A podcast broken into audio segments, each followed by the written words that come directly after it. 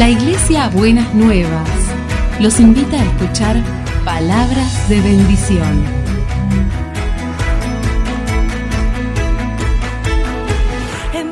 Si desean asistir a nuestras reuniones, los esperamos en Avenida de Lepiane 3925, esquina Subiría, Bajo Flores, Ciudad de Buenos Aires.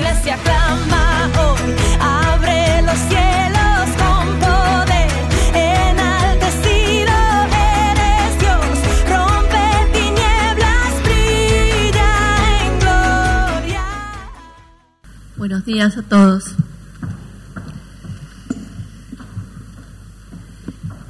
Estamos en, este mes reflexionando sobre la iglesia y lo que el pastor Norberto nos decía recién y lo que estuvo hablando el domingo pasado tiene que ver cómo la iglesia se prepara, cómo nosotros nos preparamos para, para estos tiempos, para estos eh, tiempos que están, que están por venir. Y mm, el domingo pasado el pastor Norberto nos hablaba de estas bases espirituales, de confiar en la palabra, de estar afirmados en, en la palabra, estar reconociendo cuáles son los dones. Y me gustaría que nosotros pensemos en esta mañana como cuerpo, cómo funcionamos y cómo estamos eh, viviendo nuestra vida como cuerpo.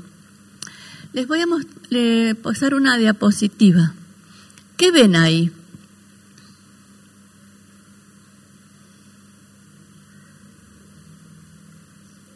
¿Qué se ven? Como personas, ¿no es cierto? Son como un grupo de personas. ¿Usted se acuerda cuando era chico? Le, gustaba unir los puntos de un dibujo y descubrir qué era lo que guardaba dentro, ¿no es cierto? Hay dos maneras de estar en la iglesia. Una manera es venir. Voy a la iglesia. Y usted viene a la iglesia para ver como si fuese un espectáculo. Y después de la misma manera que usted ve un espectáculo, usted dice, me gustó esto, me gustó lo otro, lo que más me gustó, lo que, lo que menos me gustó. Entra, sale, en este caso no paga la, entrada, pero esperemos que deje su ofrenda. Eh, y se va, ¿no es cierto? Quizás de algún espectáculo se lleva algo y también quizás de la iglesia, del culto, se lleva algo. Pero hay otra manera de, estar en la iglesia, la siguiente. ¿Cuál es la diferencia entre la primera diapositiva y la segunda?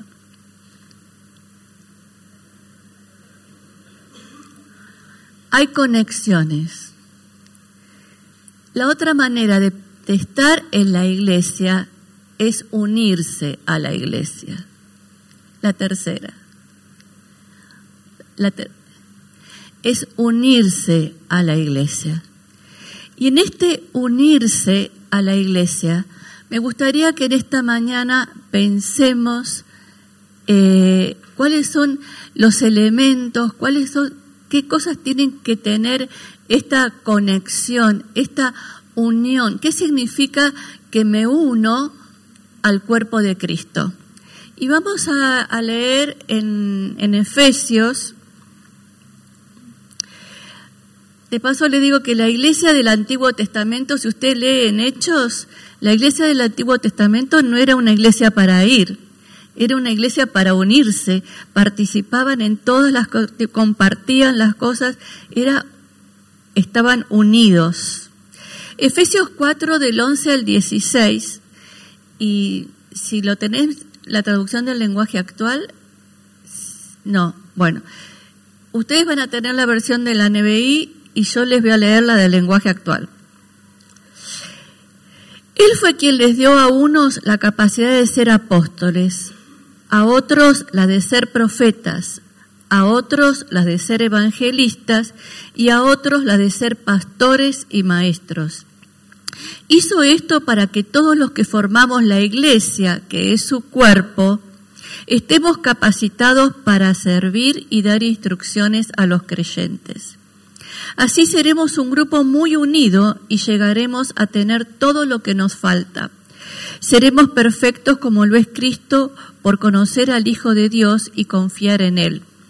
Ya no seremos como niños que ahora piensan una cosa y más tarde piensan otra y que fácilmente son engañados por las falsas enseñanzas de gente astuta que recurre a toda clase de trampas. Al contrario, el amor debe hacerlos decir siempre la verdad para que en todo lo que hagamos nos parezcamos más a Cristo, que es quien gobierna la iglesia.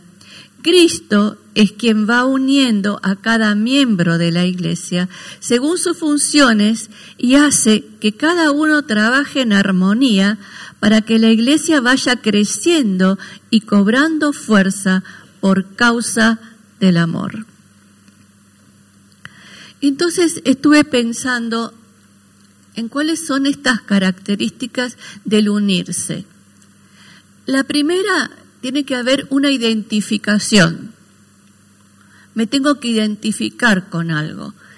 Y el diccionario dice que identificarse es estar de acuerdo una persona con el modo de sentir o pensar de otra. ¿No es cierto? Entonces, para poder eh, estar unida a la iglesia, yo me tengo que identificar con la iglesia. Pero ¿con qué cosas me tengo que identificar con la iglesia? La primera identificación es a través de la salvación en Jesucristo. Me tengo que identificar con la palabra, me tengo que identificar con la, con, con la enseñanza, me tengo que identificar con la misión de la iglesia. ¿Usted sabe cuál es la misión de la iglesia? Pónela, Luli.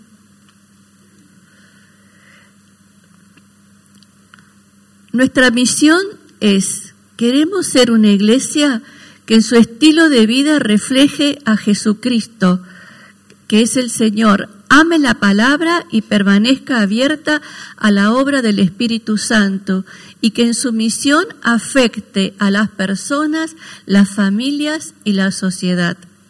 Los principios y valores que nos rigen. Creemos que la autenticidad, integridad y santidad deben caracterizar la vida de todo cristiano.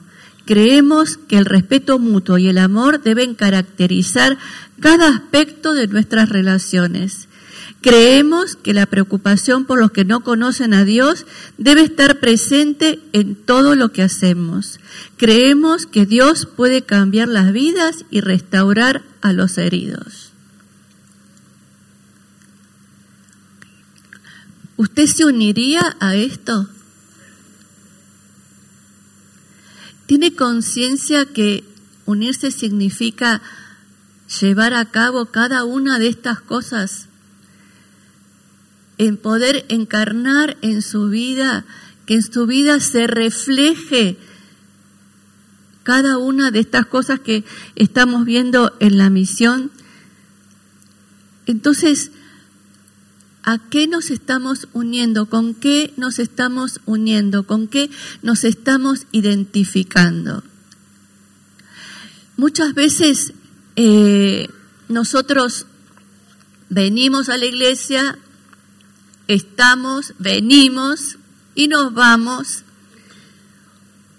y tenemos cultura evangélica, pero realmente el Señor no está en el centro de nuestra vida y en el centro de nuestras acciones. Entonces, la primera conexión es a través de una identificación. Yo tengo que sentir una conexión, tengo que sentirme atraído por esto que los demás hermanos sienten en el cuerpo. El segundo elemento es la pertenencia. Si hay unión, tiene que desarrollarse un sentido de pertenencia. ¿Y qué significa pertenecer? Pertenecer significa ser parte de algo, ser, que uno siente que es una pieza en ese, eh, en ese engranaje. Si somos cuerpo, cada uno es una pieza irreemplazable.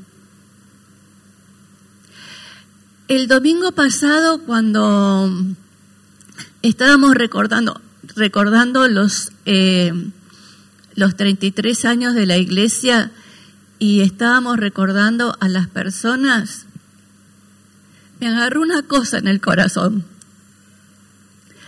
porque empecé a extrañar a los que no están, ¿no? Que en algún momento se estuvieron y se unieron a nosotros y formaron parte de este engranaje y a veces cuando uno ve hoy las sillas vacías le falta porque son siguen siendo de alguna manera parte de este cuerpo porque uno sintió que pertenecían a la comunidad. Entonces, ¿qué nos provee el sentido de pertenencia? me ayuda a seguir definiendo mis valores, me afirma en mi identidad, fortalece mi autoestima, me enseña a cómo convivir, me da una oportunidad de dar y recibir afecto en medio de relaciones de amor, amistad y compañerismo, me hace sentir acompañado y apoyado, y me hace disfrutar de la relación con los otros. No es poca cosa pertenecer, ¿no es cierto? Cuando a usted le pasa algo, lo primero que siente es a quién voy a llamar, qué oración voy a pedir, ¿no es cierto? Ese es el sentido de pertenencia. El sentido de pertenencia es saber y sentir que hay una red. Y esa red es el cuerpo de Cristo. Y esa red nos contiene y a la vez nosotros podemos contener a otros. Sin identificación no hay pertenencia. Y sí, y como resultado de la identificación y la pertenencia aparece un estilo de vida. Y nosotros en la visión de la iglesia decimos que nuestro estilo de vida refleje al Señor Jesús. ¿Qué está reflejando nuestra vida hoy? ¿Qué está mostrando nuestra vida, nuestra vida hoy? Estamos siendo íntegros. El pastor nos hablaba hace un ratito de la corrupción, ¿no? que, que está en todos lados. ¿Qué cosas dejo que entren en mi corazón que lo que hacen que se corrompa mi corazón? ¿Qué actitudes, qué pensamientos, qué palabras, qué gestos, qué decisiones hacen que mi corazón se vaya se vaya corrompiendo? Si yo los miro a todos ustedes ahora, digo, le digo, Norberto, Germán, esta congregación es de santos redimidos. ¿No? Nos mostramos de esta manera. Pero adentro nuestro, ¿qué está pasando? ¿Qué, integridad y qué coherencia tenemos entre lo que decimos que creemos y lo que verdaderamente vivimos? El avivamiento necesita que nosotros seamos íntegros, que los demás puedan querer unirse porque ven que nuestras vidas eran íntegras. Cuando yo era chica, ser evangélico era más raro que ahora, ¿no? Eh, pero a los evangélicos se los reconocía por la integridad en las personas. Para nosotros en ese momento ser evangélico era no pintarnos, tener el pelo largo, eh, usar medias en el verano, porque ese era el testimonio, ¿no es cierto? Pero gracias a Dios, los, los de afuera no veían esas cosas, veían ese sentido de la integridad en la vida. Y yo creo que con esta más cultura evangélica que vivir el Evangelio, los demás no están viendo esa integridad y necesitamos recuperarla. Porque dice la Biblia, eh, em, dice el pasaje que leímos, que ya no seremos como niños que ahora piensan una cosa y más tarde piensan otra. ¿No es cierto? Y en estas cosas que pueden afectar nuestra vida, nuestro estilo de vida, hoy podemos pensar una cosa y mañana pensar y hacer otra.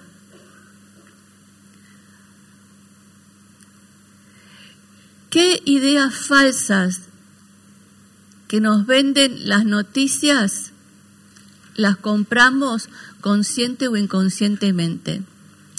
Si hago esto, total nadie lo va a ver.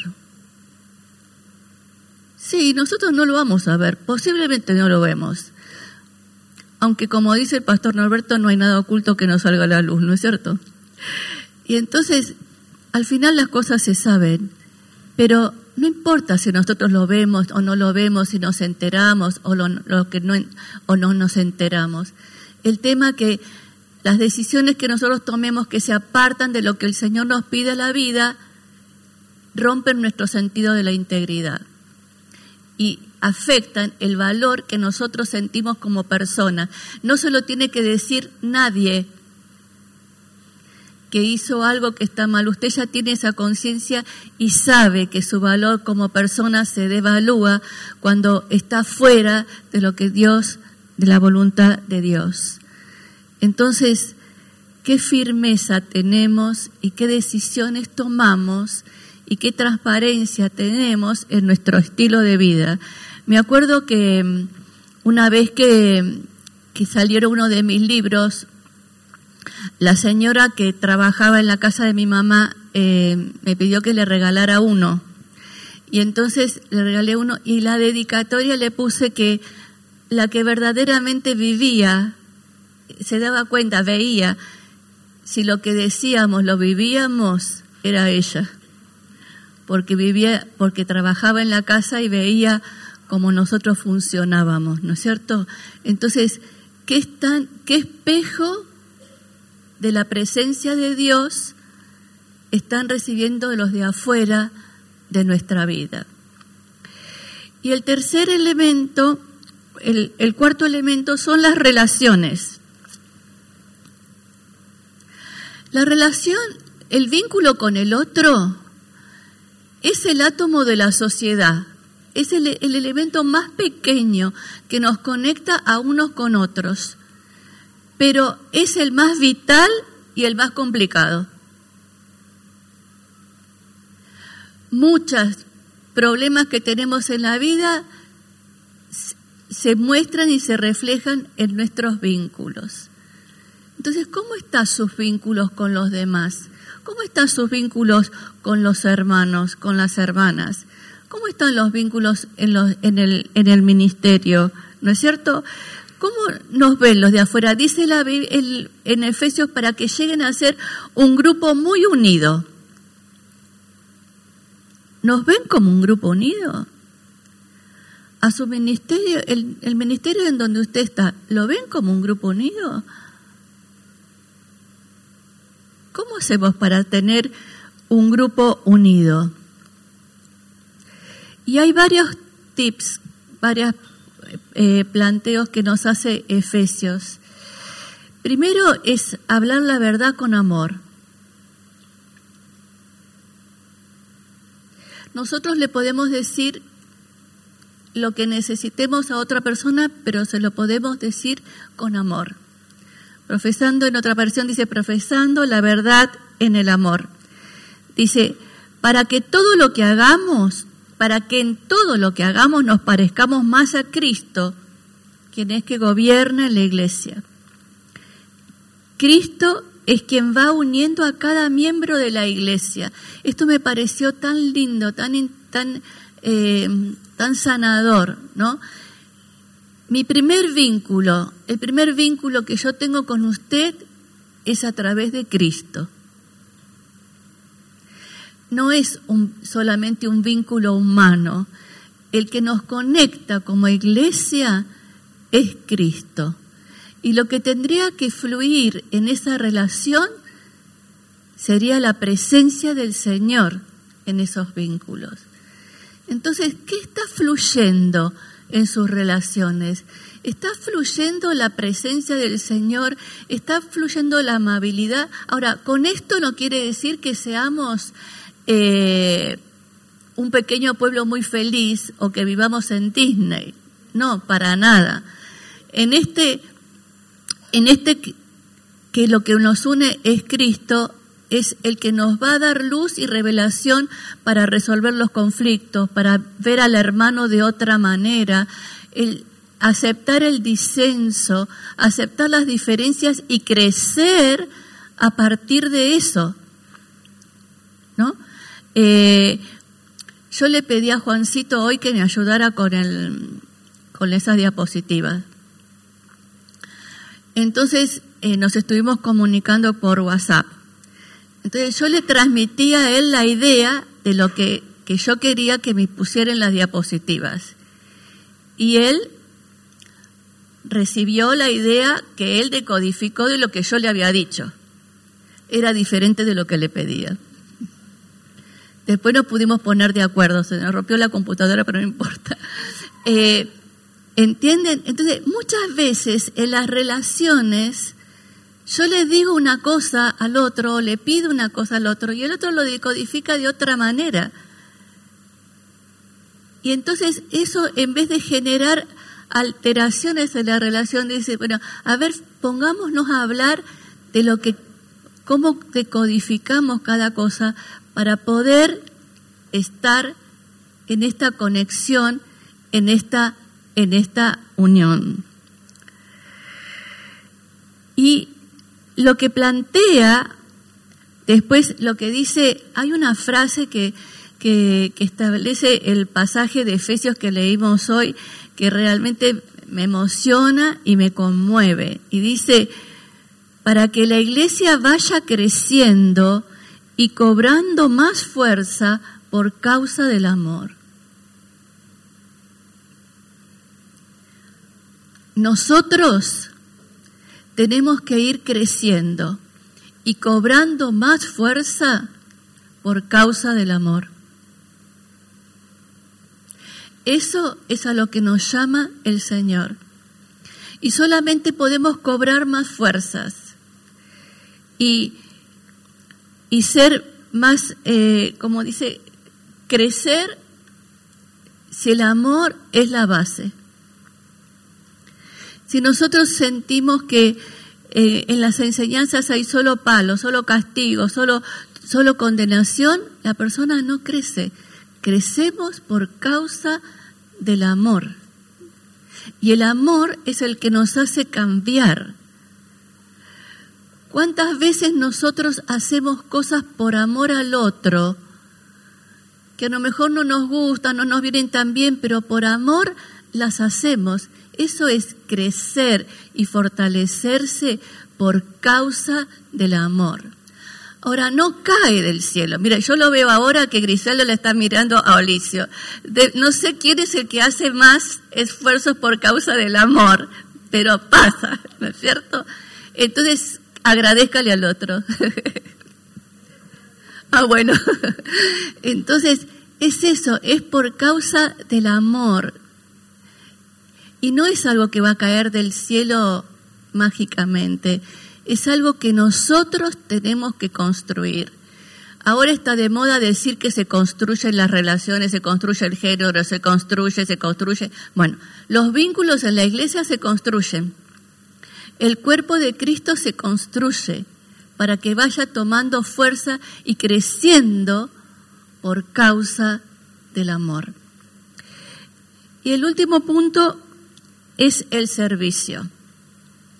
Si nosotros eh, estamos identificados con el Señor, si estamos identificados con la iglesia, si sentimos que pertenecemos, si deseamos que nuestro eh, estilo de vida exprese la persona de Jesucristo, si estamos construyendo relaciones y estamos desarrollando vínculos en la iglesia, es imposible no servir. El servicio es la expresión práctica de ese amor y del llamado que Dios puso en nosotros. Cuando empezamos a leer el pasaje de Efesios dice, hablaba que Dios había repartido dones y el pastor Norberto el, el domingo pasado nos hablaba en, en Primera de Pedro de, de este pasaje que, que dice, cada uno ponga al servicio de los demás el don que haya recibido administrando fielmente la gracia de Dios en sus diversas formas. Entonces, en este identificarme, pertenecer, hay una responsabilidad en el servicio, es los, dones que Dios me dio no son míos, tienen que estar al servicio de la comunidad, tienen que estar al servicio de la iglesia. Entonces, eh, si usted no está pensando en servir, usted lo único que está haciendo es mirándose su propio ombligo. Y tenemos que salir de mirarnos nuestro propio ombligo y empezar a mirar un poco alrededor. Y empezamos a mirar alrededor y aparece el servicio. Y me acordé de una frase que, que cuando yo era adolescente se usaban mucho los pósters y entonces había frases por todos lados, de Rabindranath Tagore que decía, yo dormía y soñé que la vida era alegría. Me desperté y vi que la vida era servicio. Serví y comprendí que el servicio es alegría. Y eso tendría que ser la expresión más clara de nuestra pertenencia al pueblo de Cristo. Hermano, si usted sirve por obligación, no sirva. Se lo pido en el nombre del Señor. No sirva. La característica del servicio tiene que ser, tiene que darnos alegría. Si usted tiene un don que Dios puso en su vida y lo está expresando, eso le tiene que traer alegría. Si no le trae alegría, esté pensando que o, no es el don o algo, le, o algo está pasando, ¿no es cierto? Entonces, el Señor pone este gozo, esta, esta alegría en nuestro corazón cuando le servimos.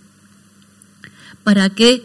Para que todos vamos creciendo y cobrando fuerzas por causa del amor.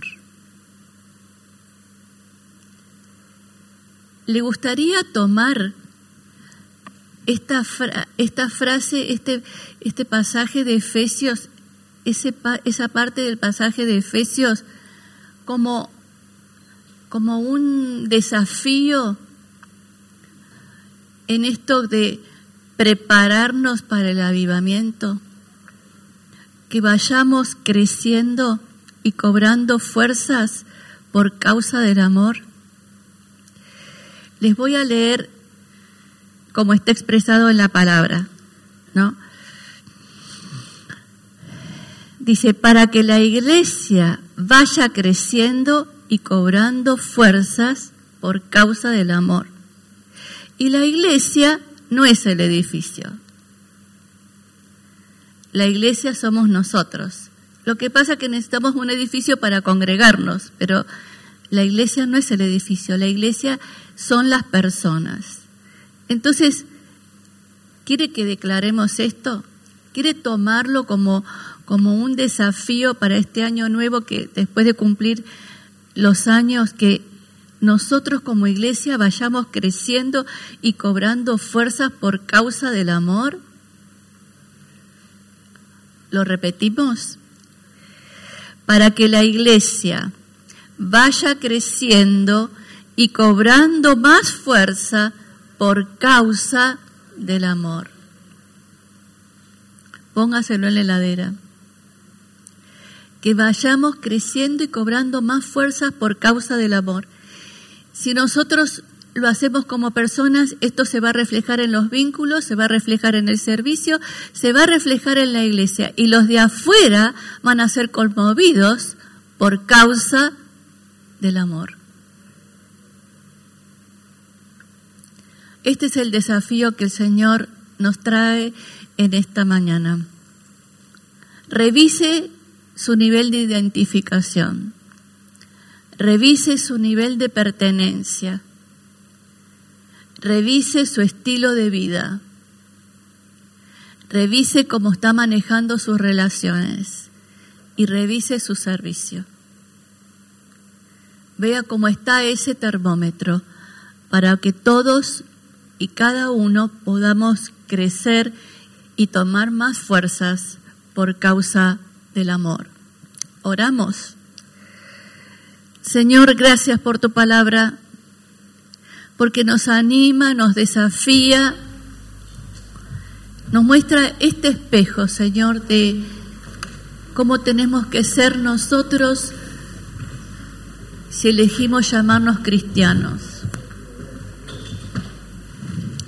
Señor, te pido que el Espíritu Santo esté tocando a cada uno esté trayendo revelación y verdad, para que seamos personas que seamos capaces de examinarnos a nosotros mismos, tener una actitud autocrítica y poder modificar aquellas cosas que necesitamos modificar. Y de la misma manera que hablábamos de limpiar toda la corrupción, que limpiemos nuestra vida de aquellas cosas que son obstáculos y están impidiendo que la vida plena de Jesús se exprese en nosotros. Señor, vos nos pusiste en este cuerpo.